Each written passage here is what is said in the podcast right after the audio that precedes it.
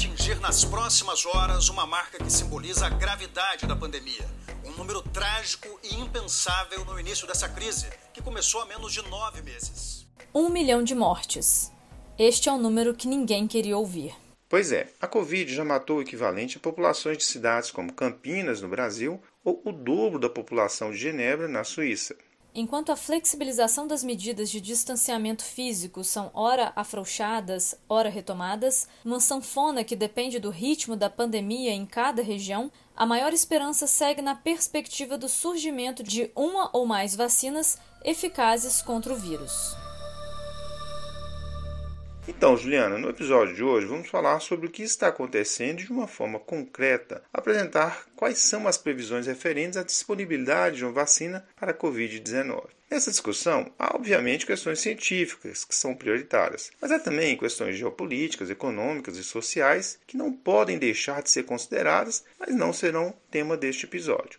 Então, Vandak, as tecnologias utilizadas para o desenvolvimento de vacina contra a Covid-19 são basicamente quatro que podem ser testadas de forma simultânea. Primeiro, a vacina de vírus vivo atenuado. Aqui, não necessariamente se trata do próprio SARS-CoV-2. Pode ser, por exemplo, o vírus influenza modificado para expressar proteínas do coronavírus.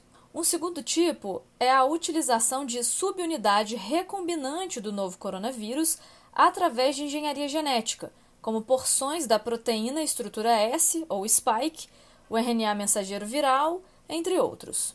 Na maior parte das vezes, utiliza-se estruturas de um vetor viral, geralmente de um adenovírus, como parte da composição da vacina. O terceiro tipo seriam aquelas vacinas com anticorpos.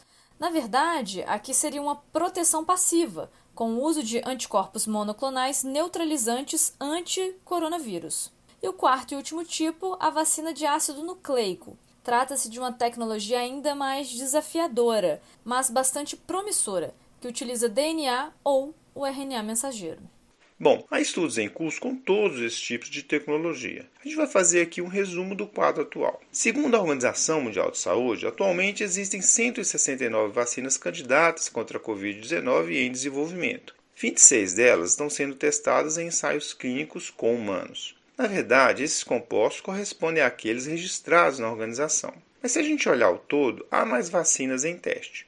O jornal The New York Times, por exemplo, mantém uma atualização contínua sobre as vacinas contra a Covid. No relatório de 25 de setembro, havia 27 vacinas em ensaios de fase 1, 14 em ensaios de fase 2 e 11 em fase 3. Cinco vacinas estão aprovadas, ainda que de uma forma preliminar em alguns países, sem o endosso da comunidade científica internacional, já que não fecharam os estudos de fase 3. Vale lembrar que muitos estudos combinam fases para acelerar o processo de desenvolvimento, por exemplo, a fase 1 e 2 no mesmo ensaio clínico.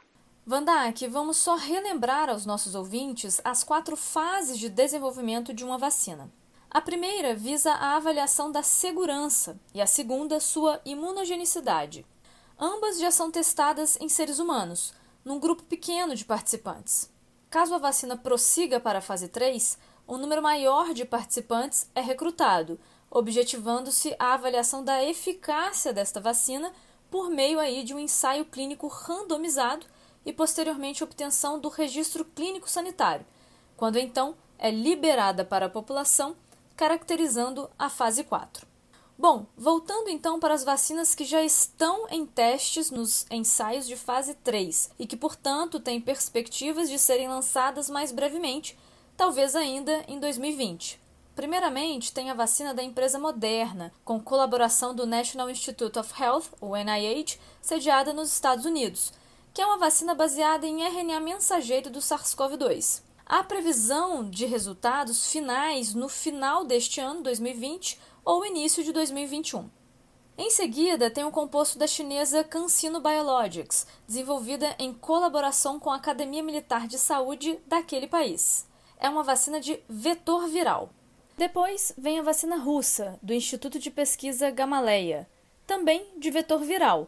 Esta vacina foi aprovada para uso naquele país, o que gerou muita controvérsia na comunidade científica. A Sputnik V, nome que foi dado para o mercado estrangeiro, veio ao mundo menos de dois meses depois do início dos testes em humanos e ainda em meio aos testes clínicos. A Organização Mundial da Saúde logo veio a público dizer que não vai recomendar a vacina sem os resultados das três fases e que está em contato com as autoridades. Continuando, a vacina do Beth Israel Deaconess Medical Center em Boston. Isso em colaboração com a Johnson Johnson, usando uma tecnologia de vetor viral, o adenovírus 26AD26, que antes, inclusive, vinha sendo usado para desenvolvimento de vacinas contra o ebola e outras doenças.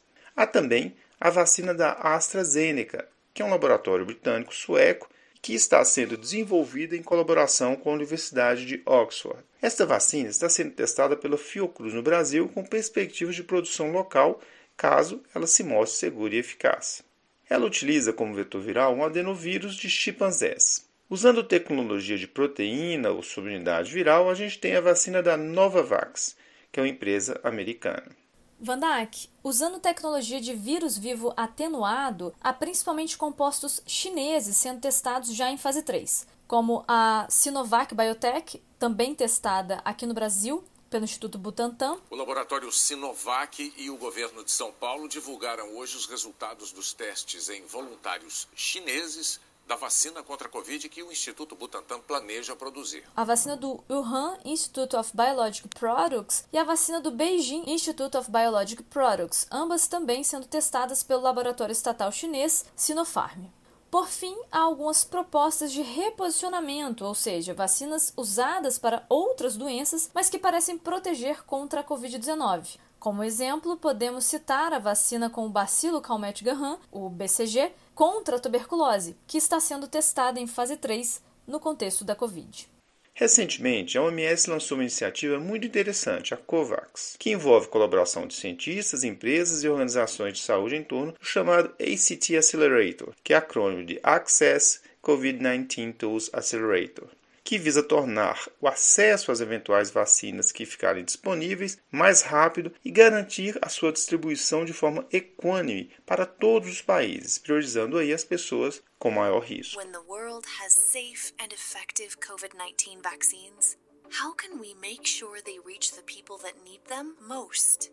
Today, there are many vaccines in development. Most will fail. For those that could succeed, governments are under pressure to secure supplies for their populations. If governments compete for vaccines, most countries could miss out. This is not only bad for countries that cannot secure their own supplies, it's bad for us all, as no one is safe until everyone is safe.